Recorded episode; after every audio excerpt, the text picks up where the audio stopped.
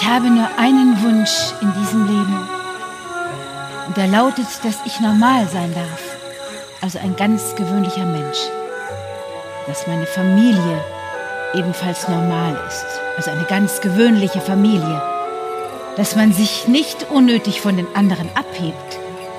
Dass man so wie alle ist. Also ganz normal.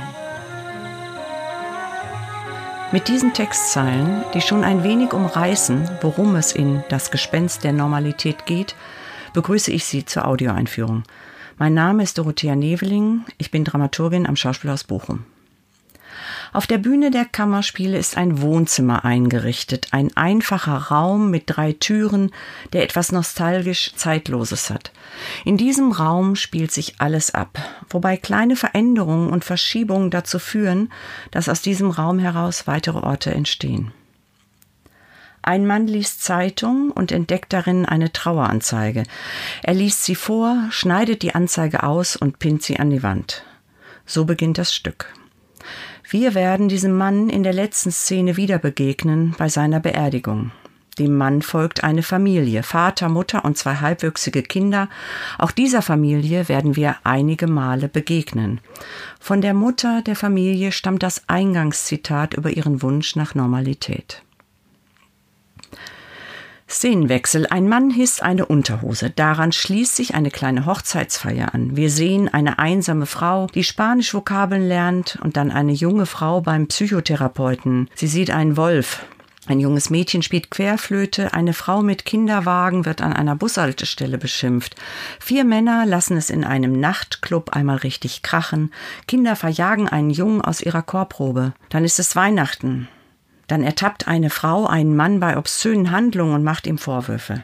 Es erscheint ein Mann mit einem Teppich und das nicht nur einmal.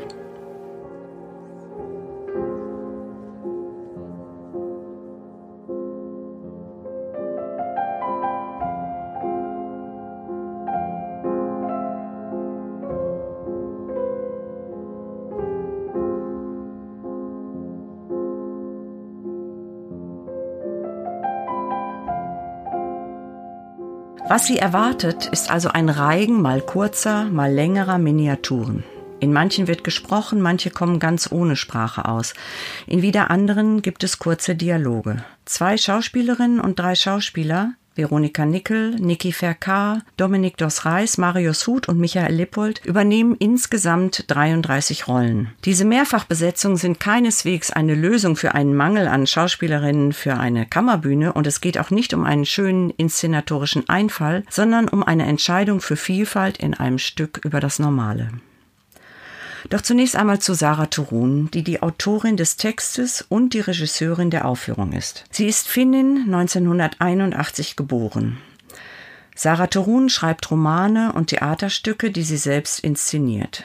Sie studierte an der Theaterakademie in Helsinki und arbeitet heute sowohl in Helsinki als auch europaweit. Eine enge Beziehung hegt sie zu Spanien, wo sie für eine längere Zeit gelebt und gearbeitet hat und auch noch immer inszeniert.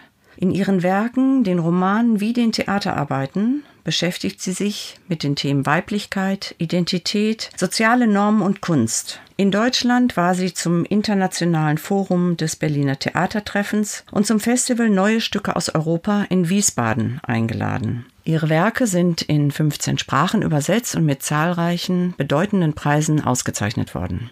Mit Das Gespenst der Normalität wird erstmals ein Stück von ihr auf Deutsch aufgeführt. Wir eröffnen damit die Saison 2021-22 in den Kammerspielen. In Das Gespenst der Normalität kann sich jede und jeder wiederfinden. Was wir sehen und wem wir begegnen, sind vermeintlich ganz normale Menschen. Wir erkennen in den Figuren unsere eigenen Wünsche und Sehnsüchte und auch unsere Ängste, oder Dinge und Verhaltensweisen, die wir als Bedrohung empfinden. Eine nahezu perfekte Welt mit kleinen Störungen. Dahinter steckt immer die Frage, was ist hier eigentlich normal? In einem Interview, das ich mit Sarah Turun geführt habe und das Sie in voller Länge in unserem Programmheft finden, spricht die Regisseurin über ihre Motive für die Inszenierung. Die Frage von Normalität ist sehr gewichtig.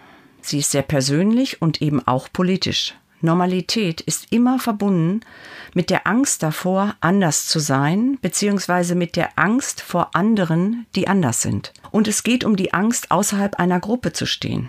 Am Ende geht es immer auch um Scham. Soweit die Regisseurin. Sarah Turunen ist auf dem Land aufgewachsen und sie wurde sehr in diesem Denken erzogen, bloß nicht anders zu sein als die anderen, so erzählt sie es. Als Künstlerin entsteht daraus ein Konflikt. Sie selbst möchte nicht auffallen, ihre Kunst aber braucht Aufmerksamkeit. Natürlich wünscht sie sich für ihre künstlerische Praxis Aufmerksamkeit, da kann sie sich dann allerdings nicht verstecken. Sie empfindet diesen Zustand als ein persönliches Paradox. Natürlich thematisiert die Inszenierung nicht nur diese persönliche Beschäftigung der Autoren mit Fragen von Normalität, denn jede Gesellschaft ist durch soziale Normen geregelt. Soziale Normen bewirken, dass Menschen sich aufeinander einstellen können, ihr Zusammensein organisieren und leben können. In jeder Gesellschaft kommen unterschiedliche Normen zu einem Gefüge zusammen, das zugleich aber auch die Abgrenzungen und Ausgrenzungen aus diesem Gefüge definiert. Aber wer definiert, was normal ist? Wer überhaupt setzt soziale Normen fest? Und wer legt Zugehörigkeiten fest? Wer bestimmt mögliche Sanktionen gegen eine als unerlaubt empfundene Teilhabe? Wer praktiziert Ausschlüsse und wann?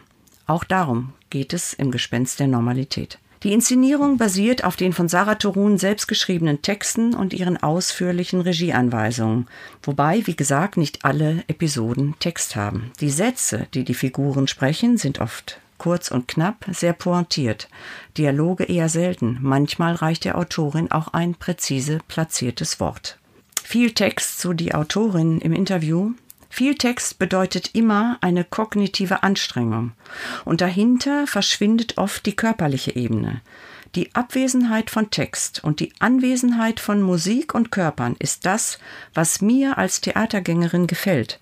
Es lässt Raum für ein Meandern durch die eigenen Gedanken. Dazu lade ich die Zuschauerinnen und Zuschauer in Bochum ein. Sie werden viel Musik hören an diesem Abend.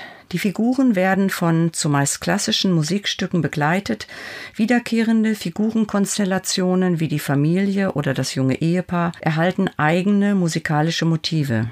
Auch der Wolf, der hier nur erwähnt, aber nicht weiter eingeführt sei, bekommt ein ihn begleitendes Musikstück. Wir hören unter anderem Kompositionen von Erik Satie, Jean Sibelius, Johann Sebastian Bach oder Gabriel Fauré. Den Abend prägt eine besondere Ruhe, die man vielleicht auch als eine schöne Langsamkeit beschreiben könnte. Und es gibt eine kalkulierte Schlichtheit im Text und einen feinen Humor im Spiel. All das dient den Zuschauerinnen und Zuschauern dazu, die Eindrücke aufzunehmen und der nachdenklichen Stimmung nachzugehen. Die Regisseurin gibt uns die Zeit, die Fragmente ihrer Erzählung zusammenzuführen. Der Titel Das Gespenst der Normalität nimmt explizit Bezug auf den Film Das Gespenst der Freiheit des Spaniers Luis Buñuel. Buñuel hat in diesem Film aus dem Jahr 1974 Szenen lose aneinandergereiht, die in surrealistischer Weise das Verhalten und die Normen einer bürgerlichen Gesellschaft ins Visier nehmen. Auch Buñuel legt es in die Hände der Betrachterin darüber nachzudenken, was jede Szene mit Freiheit zu tun hat. Dieser Film hat Sarah Torun zu der Form der fragmentarischen Struktur und der Behandlung des Themas Normalität in ihrer Aufführung inspiriert. Neben dem bereits erwähnten Wolf gibt es eine zweite Tierart, die auf vielerlei Weise an diesem Abend auftaucht. Vögel. Oder um etwas präziser zu sein, es gibt Spatzen und einen Papagei, Elstern, Rebhühner. Und es gibt Federn, viele Federn, dazu realistisch gemalte Vogelbilder eines berühmten finnischen Malers und wir hören Vogelgezwitscher. Nach einer Stunde und 40 Minuten wohnen wir der Beerdigung des Mannes bei, der zu Beginn eine Traueranzeige ausgeschnitten und an die Wand gepinnt hatte. Der Raum füllt sich nun nach und nach mit Blumen und wir nehmen in aller Ruhe Abschied von einem ganz besonderen Abend, den Sie hoffentlich noch eine Weile in Erinnerung haben werden.